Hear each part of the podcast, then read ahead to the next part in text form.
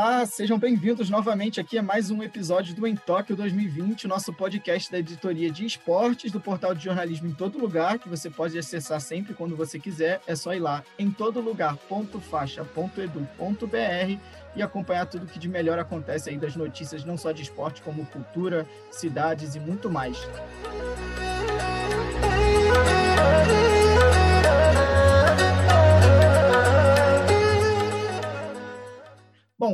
O episódio dessa quarta-feira, dia 28, traz o que de melhor aconteceu nas competições que não foram tão boas para o Brasil, muitos resultados ruins, sem medalhas, sem mudança na classificação aí no quadro de medalhas para o Brasil, algumas eliminações, mas também tivemos algumas medalhas positivas. Além disso, a gente vai passar para vocês a agenda do dia e aí você pode ficar antenado de tudo que vai acontecer hoje para sentar no sofá e curtir tranquilo. Eu sou o Idris Stein, eu estou aqui na companhia da Júlia Nascimento de novo e a gente vai te deixar por dentro, então, a partir de agora, começando pelo destaque do dia. Pois é, Idris, e continua o drama da multicampeã Simone Biles. A ginasta, talvez a maior de todos os tempos, ela está lesionada e já desistiu da disputa de uma das finais para a qual ela está classificada para amanhã, a do individual geral. Biles já precisou desistir ontem da final por equipes, quando foi substituída logo após errar e muito o primeiro aparelho, o salto. Ela ainda está classificada para outras quatro finais, mas vai continuar sendo avaliada até lá para saber se vai ter condições físicas. Segundo o comunicado oficial da Federação Americana de Ginástica, a Bios ela escolheu priorizar o bem-estar emocional depois da avaliação médica adicional. Ela é atual campeã olímpica do individual geral na Rio 2016, mas agora não vai conseguir tentar o bicampeonato. Também se tornou a primeira americana na história a se classificar para todas as finais femininas notícia triste realmente para o esporte como um todo, mas a gente fica aí na esperança, pelo menos, da Rebeca Andrade, que pode aí atuar e, quem sabe, aí levar uma medalha de ouro seria incrível para o Brasil, né?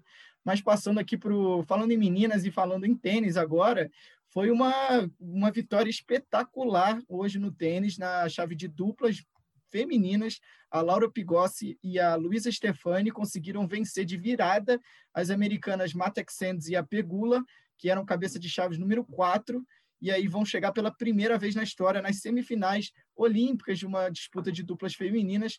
Elas quase levaram um pneu no primeiro set, que é conhecido como quando um atleta aí, é, ou uma dupla, né, faz um 6 a 0 no, em algum dos sets, mas elas levaram 6 a 1 no primeiro set, e aí depois elas conseguiram uma virada impressionante ali no, no segundo set, 6-3, fecharam em 6-3, e aí no tie-break conseguiram uma distância e fecharam em 10 a 6, uma vitória espetacular. Elas que já tinham ganhado de, de virada na fase anterior contra as tchecas, agora vão para a semifinal e pela primeira vez um resultado em tanto e tanto para as brasileiras. Pois é, mas infelizmente a gente sai desse resultado espetacular para um resultado ruim.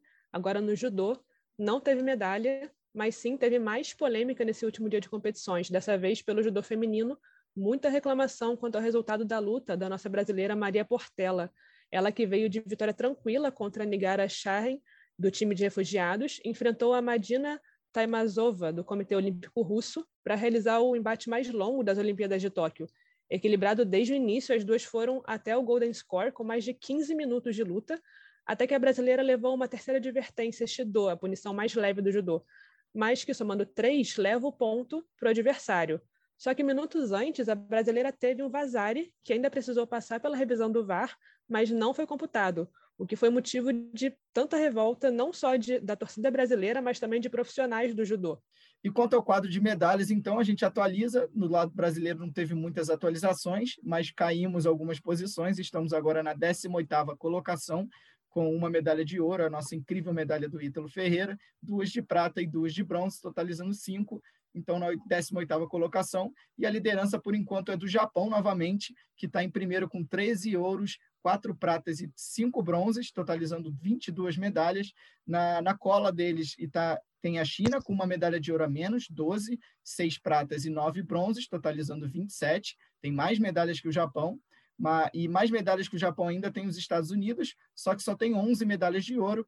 Aí tem 11 pratas e 9 bronzes, 31 no total, mas por enquanto assumindo a terceira colocação pelo critério ali, pelas, pelas medalhas de ouro. Bom, dito isso, desses grandes aí, os principais destaques do dia, a gente vai ver então o que de melhor aconteceu e o que de pior, infelizmente, aconteceu com os nossos brasileiros no nosso bloco do que rolou. Pois é, a gente começa com badminton. Depois de perder na primeira partida, a brasileira Fabiana Silva do... enfrentou a americana Biwen Zhang. Derrota novamente, dessa vez por 21 a 9, 21 a 10. A Fabiana, então, se despediu de Tóquio sem vitórias ou sem mesmo qualquer set ganho. E no masculino, depois de vencerem seus primeiros jogos, tanto o japonês quanto o brasileiro vieram para o segundo confronto, tendo que vencer para saber quem passaria de fase. E deu Japão, infelizmente, com parciais de 21 a 14, 21 a 8. O Igor Coelho perdeu para o Kanta Tsuneyama e deu adeus à chave de simples no badminton masculino.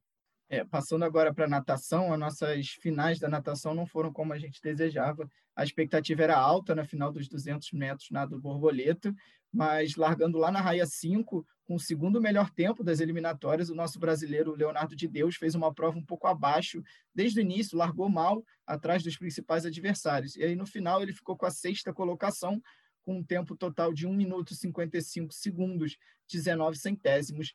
E aí o, o ouro ficou com o atleta, o principal aí candidato que conseguiu ainda bater um recorde olímpico quebrado, fez um 51 e 25, o atleta da Hungria, o Christoph Milak, e aí seguido dele teve um japonês, o Honda Tomoru, e o Federico Burdisso da Itália completou com bronze o pódio. Já na outra final com brasileiros, pelo revezamento dos é, 4 por 200 metros livre, a expectativa aí era baixa. E aí ela se confirmou também, a oitava colocação nas eliminatórias, se repetiu na final. Os nossos brasileiros Luiz Altamir, Fernando Scheffer, Murilo Sartori e Breno Correia acabaram ficando de novo na última colocação, oitavo para eles, que teve a vitória da Grã-Bretanha nessa prova, seguido do Comitê Olímpico Russo e a Austrália fechando o pódio. Mudando agora a modalidade, a última dupla representante a fechar a participação brasileira na segunda rodada do vôlei de praia, a Ana Patrícia e a Rebeca acabaram perdendo para a dupla da Letônia, a Graudina e Kravsenoka. Elas até buscaram um set depois de perderem o primeiro, mas acabaram perdendo no tie-break. As parciais foram de 15 a 21, 21 a 12 e 12 a 15. Já no judô, depois de tanta polêmica ali com a Maria Portela, o Brasil também não foi muito bem na disputa do masculino, né? Uh, anterior, antes da luta da brasileira, o Rafael Macedo entrou pela categoria até 90 quilos e já acabou perdendo na primeira luta aí contra o Islam Bosbaev, que foi muito bem do Cazaquistão e conseguiu um nipão aí nos primeiros minutos da luta. Agora a gente entra na vela, a gente teve bastante disputa. Começando então com as nossas campeãs olímpicas em 2016 e campeãs mundiais em 2019, Martine Grael e Kaena Kans perderam algumas posições na classificação geral.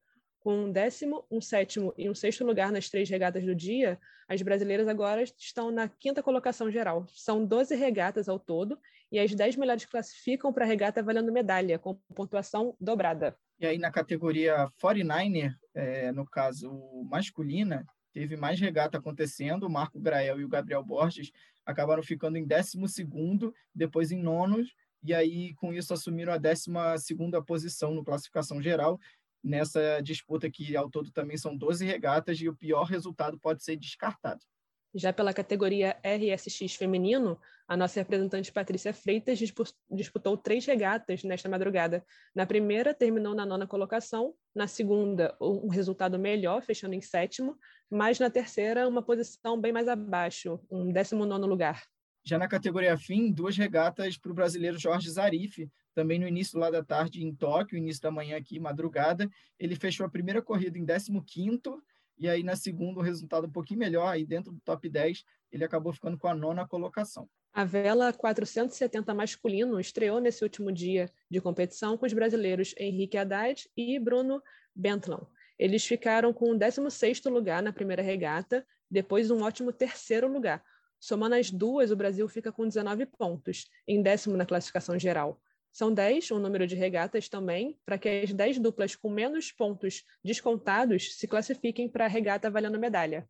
E aí, na categoria 470, do lado feminino, as brasileiras Fernanda Oliveira e a Ana Barbachan ficaram com o 11 lugar entre os 21 participantes. Elas, foram, elas ficaram com o 16 lugar na primeira regata e uma sexta posição na segunda.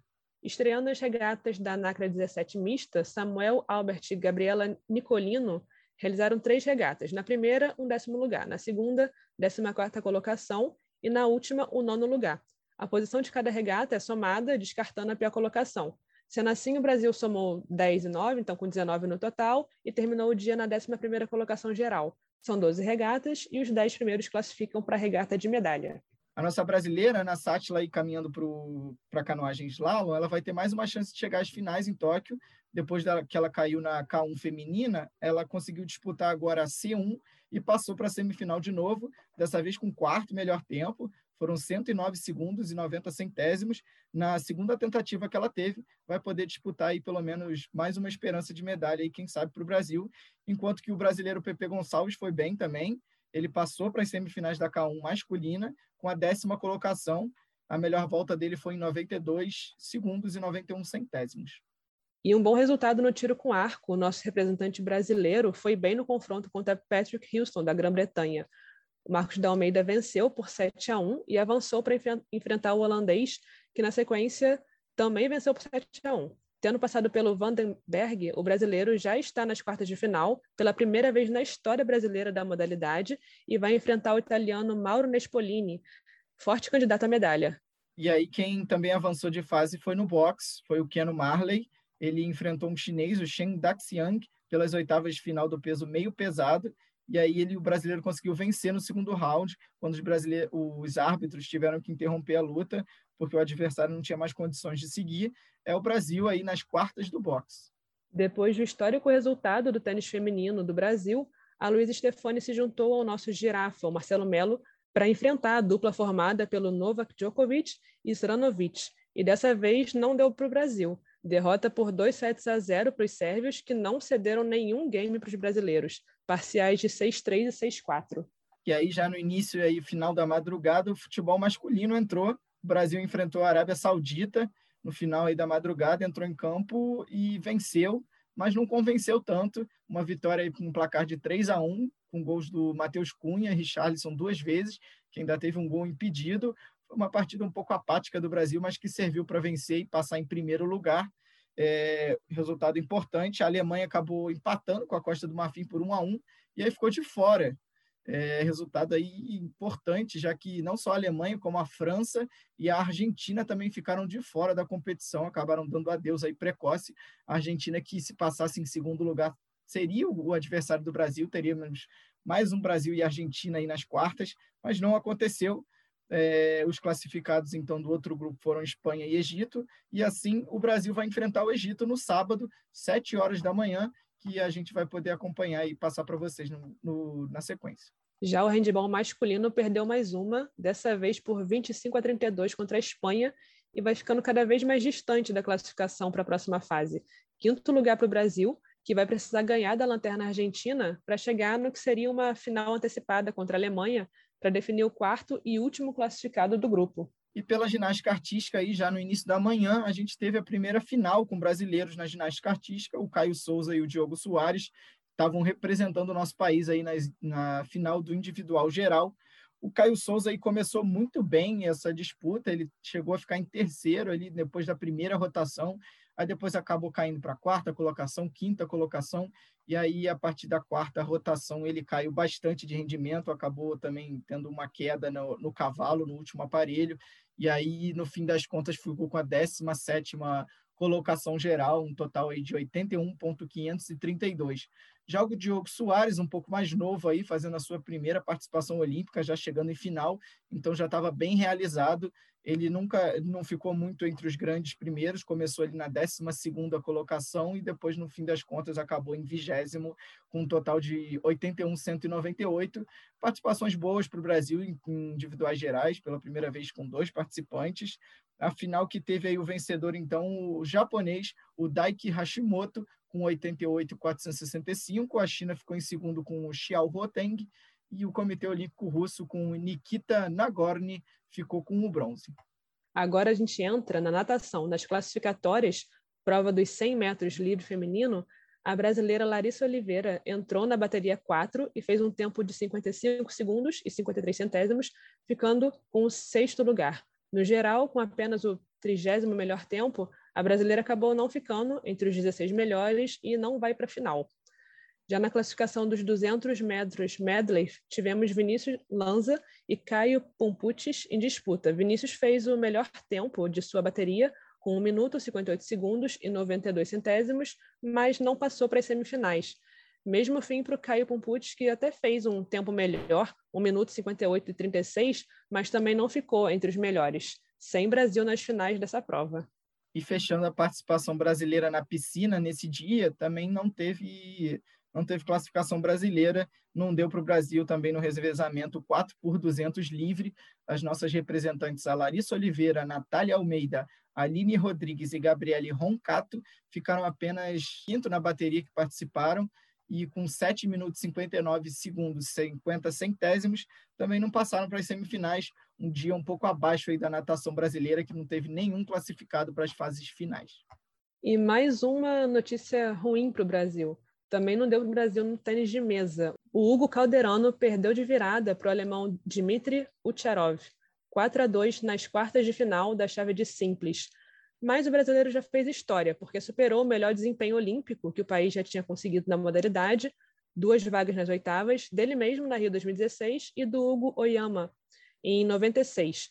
Calderano segue em Tóquio para a disputa da competição por equipes. Além dele, Gustavo Tsuboy e Vitor Ishii jogam pelo Brasil, que estreia contra a Sérvia.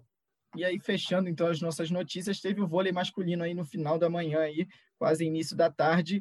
O Brasil teve um jogo muito apagado e aí acabou marcando a primeira derrota do vôlei masculino nas Olimpíadas, de novo para os russos, que acabaram vencendo novamente, eles que tinham vencido na Liga das Nações, que foi um torneio preparatório, uma espécie de preparatório para Tóquio. As parciais foram 25-22 25-20 e 25-20 para os russos. E a atuação aí muito abaixo do Brasil, não teve nenhum jogador pontuando acima de 10 pontos. O destaque foi o Lucão, que é o central, que marcou 9 pontos, um pouco aí para tirar muitos, muitas lições para o Brasil. Bom, depois de tanto resultado, tanta informação, a gente vai passar aqui agora a agenda do dia. E a gente começa com informações do rugby feminino. Quem conta pra gente é o Lucas Furtado. Nesta quinta começa o torneio feminino de Rugby Sevens e o Brasil estará presente na competição.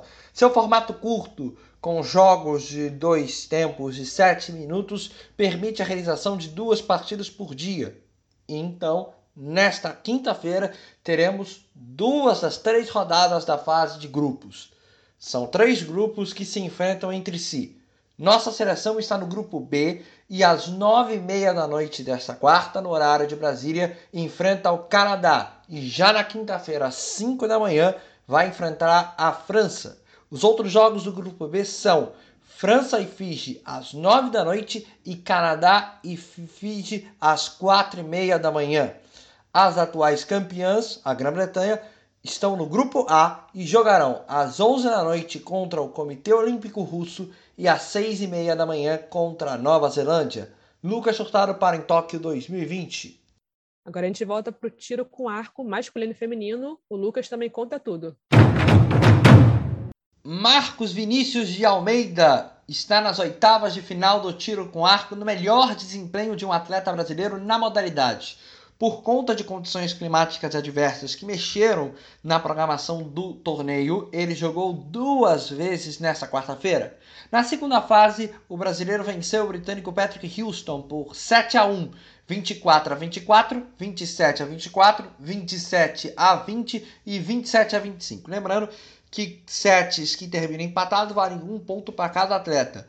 Vitória, dois pontos e nas, nos 16 avos de final derrotou o holandês Stef Berg por também 7 a 1. 27 a 27, 29 a 26, 28 a 27, 26 a 24.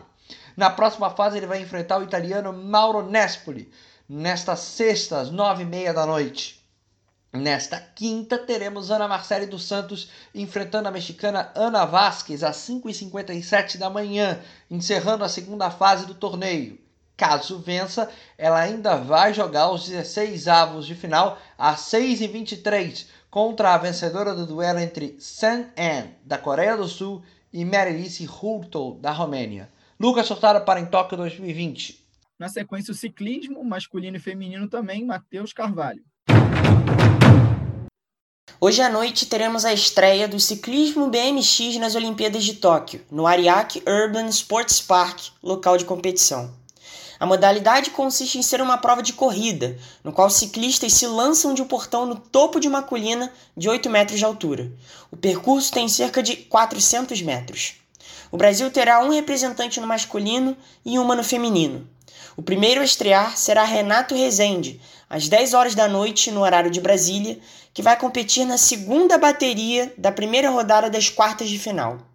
Já Priscila Estevô compete um pouco depois, às 10 horas e 21 minutos, e assim como Rezende, também vai competir na segunda bateria da primeira rodada das quartas de final.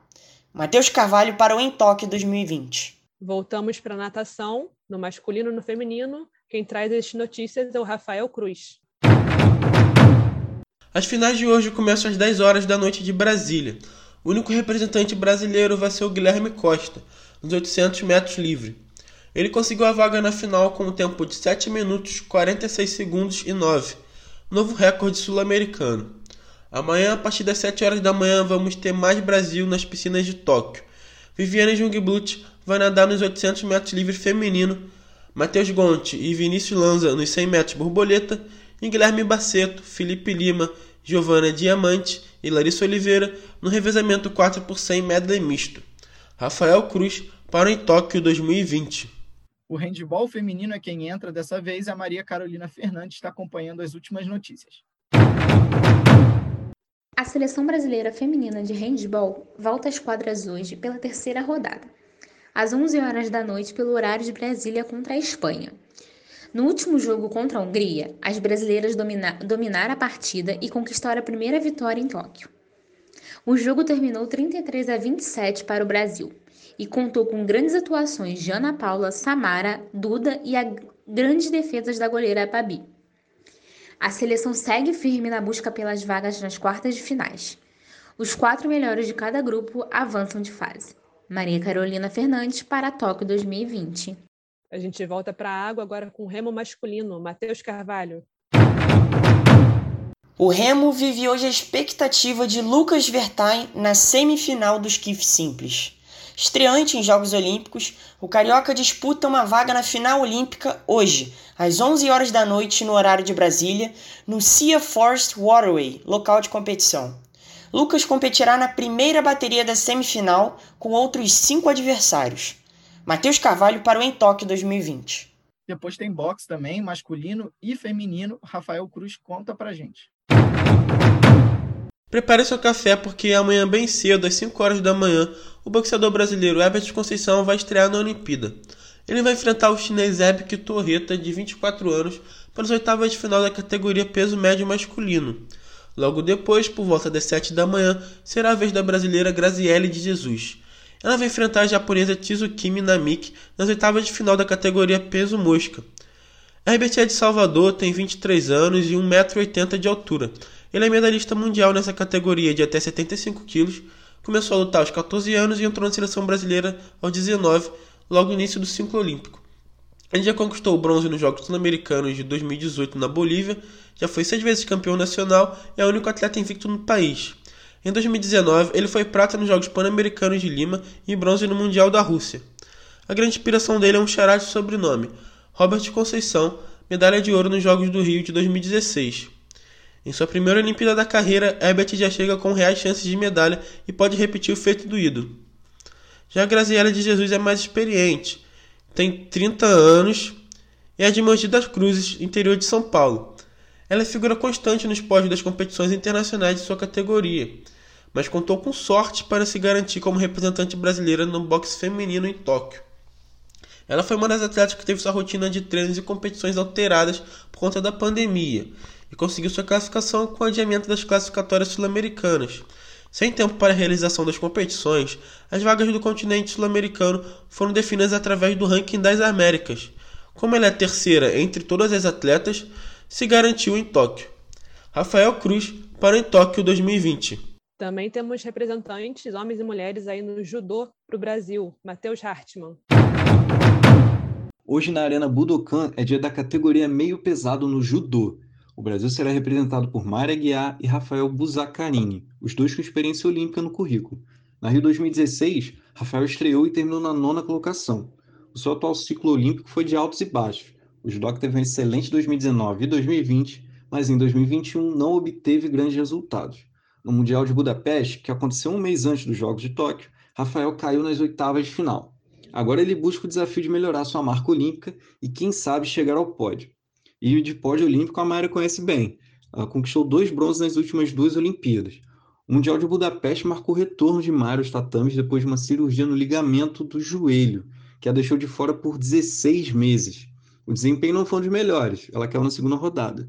Mas agora, recuperada e com ritmo, a judoca se mantém como esperança de medalha para o Brasil e candidata ao seu terceiro pódio olímpico.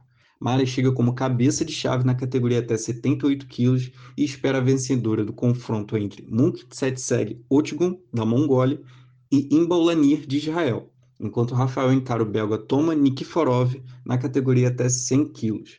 Tudo isso a partir das 23 horas no horário de Brasília. Matheus Jartmann para o Em Tóquio 2020. A vela, que teve tantas disputas hoje, vai ter novamente o masculino e feminino entrando e Lucas Furtado conta pra gente. A quarta no geral não foi de bons resultados para o Brasil na vela. Na RSX feminina, que está chegando na reta final, Patrícia Freitas está em décimo lugar na classificação geral. Na sétima regata da classe, ela terminou em nono lugar. Na oitava prova, em sétimo. E na nona regata, em décimo sétimo. A britânica Emma Wilson venceu a sétima e a oitava corrida e lidera a classificação geral. A chinesa Yun Xiun Lu venceu a nona prova. A partir da meia-noite e 15 começa a décima regata da categoria e em seguida teremos as duas últimas corridas da classe. Neste momento, a brasileira está avançando para a corrida da medalha no sábado, mas está na linha de corte já que as 10 atletas que menos pontuarem avançam. 10 minutos antes da meia-noite e 5 começa a décima corrida da masculina, com as duas últimas provas desta fase em seguida. Na classe NACRA 17, a dupla Samuel Abrecht e Gabriela Nicolino está em 11 na classificação. Na primeira corrida terminaram em décimo, na segunda em décimo quarto e na terceira em nono. A dupla italiana Rosero Tita e Caterina Manti venceram a primeira e terceira corrida e lideram o campeonato. A dupla alemã Paul Kohlhoff e Alike Surlemer venceram a segunda regata. Nessa quinta, a partir da meia-noite e cinco, ocorrerão as corridas 4, 5 e 6. Na fim, Jorge Zarif está em 13 terceiro na classificação geral e terminou a terceira corrida em 15 e a quarta prova em nono. O britânico Gilles Scott venceu as duas provas, mas o turco Ali Kankainar segue na liderança. Nesta quinta, a partir das 2h35, ocorre a quinta e sexta regata sequencialmente. Na 49er masculino, os brasileiros Marco, Gabriel, Marco Grael perdão, e Gabriel Borges terminaram em 16º a segunda prova, em 12º na terceira regata e em nono na quarta corrida. Na ordem venceram as regatas a dupla espanhola Diego Botin Lechever e Iago Lopes Marra, os australianos Will Phillips e Sam Phillips e os britânicos Dylan Fletcher e Stuart Bithell, dupla que lidera a classificação. Aos 5 minutos desta quinta no horário de Brasília acontecerá a corrida 5 e em seguida a sexta prova. Na 49er FX feminina, a dupla Martine Grael e Carrena Kunz está em quinto lugar na classificação geral e terminaram a quarta regata em décimo, mas logo em seguida se recuperaram na quinta prova com a sétima colocação e na sexta regata em sexto lugar. A dupla holandesa Annemiek Animiek e Beckerink e Annette Duets venceram as corridas 4 e 6, e a dupla dinamarquesa Ida Marie Baat Nielsen e Marie Tusgaard Olsen venceram a quinta prova. As britânicas Charlotte Dobson e Saskia Tiden seguem na liderança. Na estreia da 470, as brasileiras Fernando Oliveira e Ana Babachan estão em 11 na classificação geral e terminaram a regata inaugural em 15 e em quinto lugar na segunda prova. As polonesas Agnieszka Skripek e Jolanta Olgar venceram as duas corridas e lideram a classificação. Aos 5 minutos desta quinta acontecem as corridas 3 e 4 sequencialmente. Na masculina, a dupla Henrique Haddad e Bruno Bretten está em 11 na classificação após um 16 lugar na primeira prova e em terceiro lugar na segunda regata. Os suecos Andon Dahlbeck e Frederic Bergstone e os espanhóis Jordi Jamar e Nicolas Rodrigues Garcia Paz, respectivamente, venceram as provas. mas os australianos Matthew Blaster e Will Ryan lideram a classe que terá a terceira corrida às 3 e 5 da manhã e logo após a sua quarta prova. Nesta quinta também teremos após um dia de folga a classe laser masculina com as corridas 7, 8 e 10 minutos mais tarde do começo da laser teremos a laser radial feminina com as corridas 7 e 8 nesta madrugada de quarta para quinta no horário de Brasília, a partir da meia-noite 5 e meia-noite 15, respectivamente. Lucas Furtado para o Em Tóquio 2020. Agora canoagem feminina. O Matheus Guimarães fala tudo pra gente. Essa madrugada foi mais uma agitada pela canoagem slalom no centro de canoagem Kassai.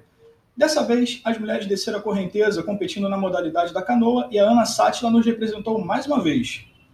Na primeira descida, Ana não foi bem e ficou em 11 lugar com um tempo de 120,56, já crescidos os 4 segundos de penalidade por tocar nos portões 8 e 19. Já na segunda descida, ela melhorou o tempo e passou em quarto lugar com 109,90, já acrescidos também 2 segundos de penalidade pelo toque no portão 8. Assim, a Mineira se classificou para a semifinal com o melhor tempo em quarto lugar. A semifinal da categoria da canoa feminina será na madrugada desta quarta para quinta-feira, às duas da manhã. Por fim, se Ana conseguir um bom tempo para estar entre as dez melhores, se classificará para a final, que será por volta das 3h55 da manhã, nesta mesma madrugada. E nós mais uma vez estaremos na torcida para a nossa brasileira estar no pódio. Aqui é Matheus Guimarães para o Em Tóquio 2020. E depois o vôlei feminino é quem vai entrar em, em ação, o Armando Edra é quem traz as notícias. Assim como a seleção masculina, as meninas do Brasil tiveram um jogo difícil pela segunda rodada do torneio. A República Dominicana fez uma grande partida e a seleção teve que suar para virar, após perder os dois primeiros sets. O foco agora se volta para as donas da casa, a seleção japonesa. A partida está prevista para as 7h40 da manhã de quinta-feira. Armando Edra, para o Em Tóquio 2020. Agora é a vez da ginástica artística feminina nas finais. Maria Carolina Fernandes. A final da ginástica artística geral feminina acontece amanhã às 7h50 da manhã, pelo horário de Brasília. O Brasil contará com a participação de Rebeca Andrade, que tem grandes chances de subir ao pódio. Com a saída da ginasta Simone Biles, dos Estados Unidos por causa de sua saúde mental, que era a favorita medalha de ouro e a primeira colocada da classificação geral, Rebeca se torna favorita, já que ficou atrás apenas de Simone na classificação geral, se tornando agora a atleta que avançou para a final com a maior pontuação. A ginasta brasileira fez uma apresentação incrível no solo ao som de baile de favela. Rebeca Andrade se garantiu também em três finais: geral, solo e salto. Se a brasileira conseguir subir ao pódio, será a primeira medalha olímpica do Brasil na ginástica artística feminina. Maria Carolina Fernandes, para em Tóquio 2020. E fechando, então, o vôlei de praia, tanto masculino como feminino, também vai ter dupla aí em quadra na, na areia. O Armando Edra conta pra gente. Após o pior dia do vôlei de praia nas Olimpíadas, com três derrotas e somente uma vitória para as duplas brasileiras, será iniciada a última rodada da fase de grupos. E caso as duplas que perderam não vençam dessa vez, poderão ser obrigadas a jogar uma partida extra antes das quartas de final. Agatha e Duda irão enfrentar as canadenses Bensley e Brandy às 9 horas da manhã. As adversárias vieram morar no Rio de Janeiro para se preparar e aclimatar com o clima quente e úmido que estão enfrentando atualmente em Tóquio. Às 10 horas, Alisson e Álvaro Filho retornam às areias para enfrentar os holandeses Brouwer e Melsen, a dupla é uma velha conhecida de Alisson, que os derrotou junto de seu antigo companheiro Bruno Schmidt nas semifinais dos Jogos do Rio 2016, o que os levou a conquistar o bronze e se tornar a primeira equipe holandesa a ganhar uma medalha olímpica na modalidade. Armando Edra para o Em Tóquio 2020. Bom, agora que você está por dentro dos últimos resultados e das próximas disputas, aproveita aí mais um dia olímpico e encontra a gente no nosso próximo podcast para ficar em dia com todas as notícias. Até lá!